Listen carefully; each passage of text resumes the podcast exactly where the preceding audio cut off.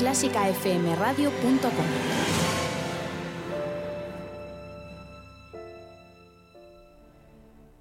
Fila 1 con Ana Laura Iglesias.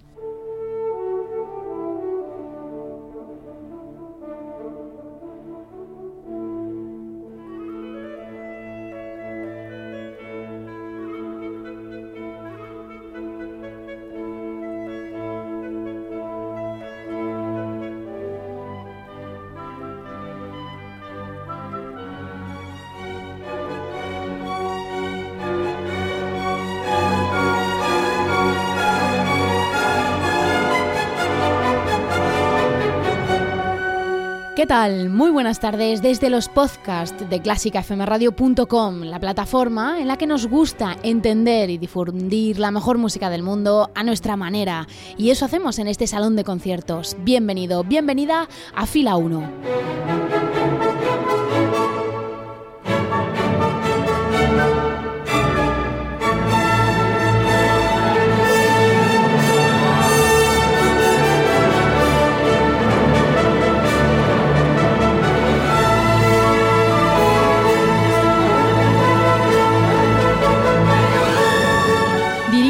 Presenta este espacio Ana Laura Iglesias. Gracias en primer lugar por elegir Clásica FM, por elegir estas cápsulas de música que son los podcasts a través de las que nos acercamos al mundo.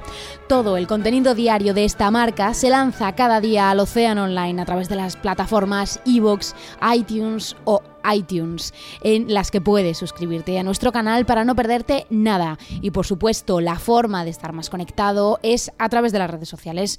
Música y redes están cada día más cerca. Nosotros estamos en facebook.com barra o en Twitter en arroba clásica donde utilizamos el hashtag almohadilla fila 1 para este programa.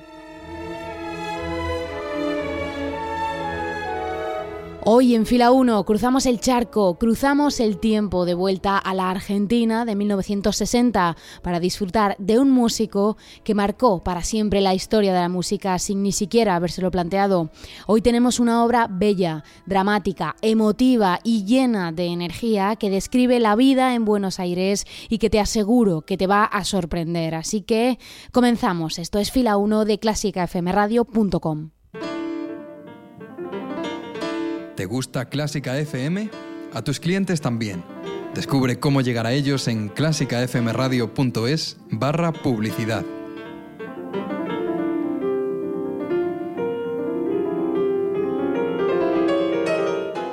Clásica FM Podcast. Clásica FM.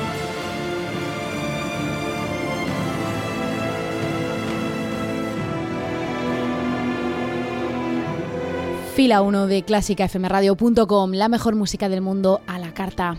Hoy nos instalamos en Buenos Aires, de la mano de un músico único con un estilo personal que enamoró y sigue enamorando al mundo entero por ser absolutamente irrepetible. Hoy en Fila 1, las estaciones porteñas de Piazzolla. Cogemos pasaporte y embarcamos hoy rumbo al Buenos Aires de la década de los 60. Piazzolla era entonces un compositor ya consagrado en su tierra, además de en Estados Unidos y en Europa, donde su visión renovada del tango causaba furor.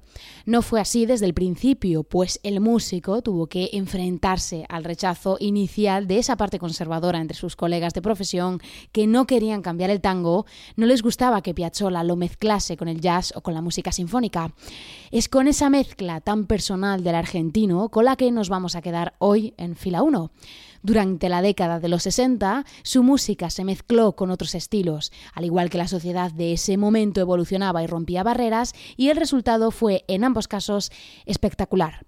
Nacieron así las grandes obras de Piazzolla que hoy siguen en los escenarios de todo el mundo, como son las estaciones porteñas que protagonizan el concierto de hoy. Pero antes, como siempre, escuchamos música que rodea en el tiempo a esta obra protagonista. En este caso nos vamos a quedar con tres ejemplos de cómo el tango se mezcló con las formas y la instrumentación clásica, dando lugar a esta música tan característica de Piazzolla. Comenzamos con una obra cuyo nombre anuncia intenciones. Está escrita para violonchelo y piano y dedicada al mismísimo Rostropovich. Con ello nos hacemos una idea de la envergadura que estaba tomando su música hacia 1960. Hablamos del gran tango para violonchelo y piano, que vamos a escuchar en versión para violonchelo, bandoneón y contrabajo con Ofelia Gairard, Juanjo Mosalini y Gabriel Sibac respectivamente. Una combinación espectacular.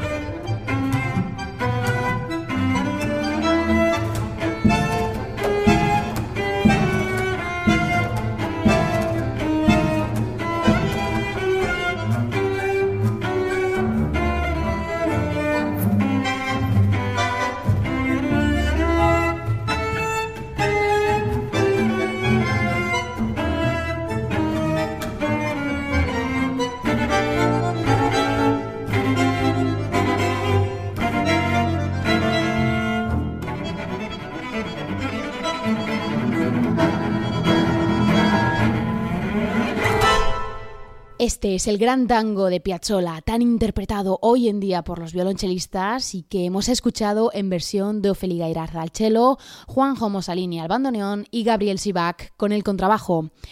El bandoneón fue el instrumento principal para Piazzolla. Ese pequeño acordeón de timbre tan característico fue la base de su música, no solo cuando escribía tangos populares, sino que lo mantuvo e hizo protagonista en esta etapa, digamos, más sinfónica que fueron sus años 60. Fue entonces cuando compuso su concierto para bandoneón y orquesta, un auténtico canto a este instrumento escrito en forma clásica con tres movimientos y cargado de tangos en sus distintos estilos en todos los movimientos. Este concierto fue bautizado por su editor como Aconcagua, nombre de la montaña más alta de toda América, y lo hizo porque consideraba esta obra como la cumbre más elevada de toda la música de Piazzolla. Escuchamos el primer movimiento, Alegro Marcato, un furioso tango, en el que el bandoneón marca el paso de toda la orquesta desde el primer momento, en la versión además del propio Astor Piazzolla como solista, con la orquesta de la radio de Colonia y Pinchas Steinberg a la batuta.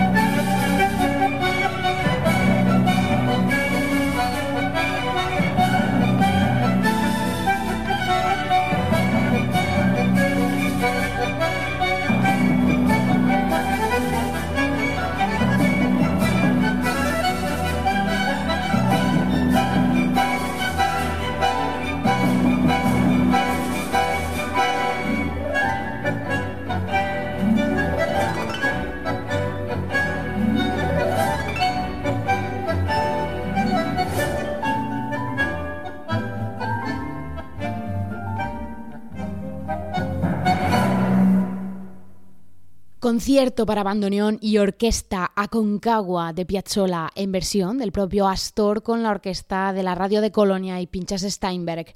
Sin duda, una de las cimas de la composición del argentino. Y antes de que nos adentremos en las estaciones porteñas, nos quedamos con la que posiblemente sea una de las obras más universales de Piazzolla, Adiós Nonino. La compuso pocos días después de morir su padre en forma de despedida y homenaje. De hecho, era su obra favorita por considerarla la más íntima y emotiva. Se ha versionado cientos de veces y sigue siendo una de las más interpretadas en los escenarios hoy en día. Pero nos vamos a quedar con la versión del propio Piazzolla, de nuevo con la orquesta de la radio de Colonia, una versión sin duda de referencia de este mágico Adiós Nonino.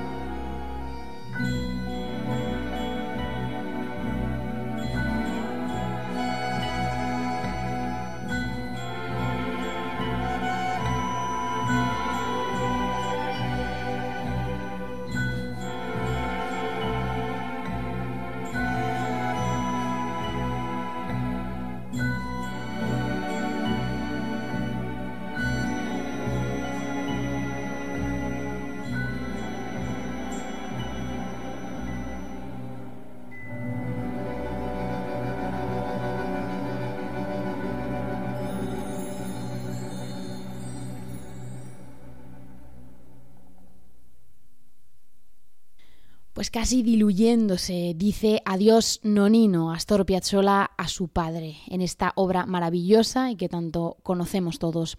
Y llegamos con ella al ecuador del programa, listos y preparadísimos para lanzarnos de lleno con las estaciones portellas. No te vayas. Clásica FM.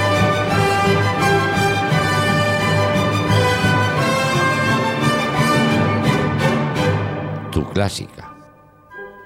Seguimos en clásicafmradio.com, la mejor música del mundo a la carta. Hoy disfrutando en fila 1 con la sorprendente combinación de sonidos e impresiones que es la música de Astor Piazzolla. Y llega ya la obra protagonista del concierto de hoy, Las estaciones porteñas. Aunque fueron inicialmente escritas por separado, Piazzolla decidió agruparlas y crear así el conjunto de las cuatro estaciones. En la época en la que las compuso, la década de los 60, las estaciones de Vivaldi eran frecuentemente interpretadas, crecía el interés por el barroco. Quizás Piazzolla quiso sumarse a este revival y por ello hizo algún guiño a las otras estaciones, como por ejemplo el hecho de que sus cuatro estaciones mantienen ese esquema de rápido, lento, rápido, al igual que tienen las de Vivaldi y conserva también Piazzolla efectos en pizzicatos como lo hace el italiano para dibujar con música efectos como gotas de agua en el invierno. La versión original de la obra fue para el quinteto con el que el argentino tocaba regularmente, pero gracias al éxito que alcanzó esta pintoresca obra, pronto comenzaron las versiones. Fue José Bragato, violinista del quinteto de Piazzolla, quien arregló la suite para trío con piano, que es la versión que vamos a escuchar hoy en fila 1.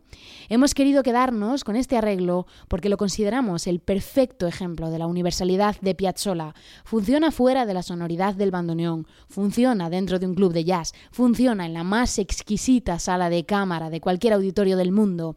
Es música global y que no conoce fronteras. Piazzolla describe la vida en Buenos Aires a lo largo del tiempo, de ahí el incluir el gentilicio en el título de la obra, Estaciones porteñas. Las cuatro partes están cargadas de nostalgia y de tangos, como lo está el resto de su música, así como de efectos que potencian esas sonoridades tan expresivas que busca siempre el autor en su obra. Así que, con estas impresiones en mente, nos lanzamos ya a escuchar esta suite. Verano porteño, otoño porteño, primavera porteña e invierno porteño conforman este ciclo de tangos tan especial que son las estaciones porteñas de Piazzolla. Lo escuchamos ya en versión del trío Formado por el violinista Eric Schumann, el chelista Nicolas Alstaed y Peter von Beinhardt al piano. Así que, que lo disfrutes.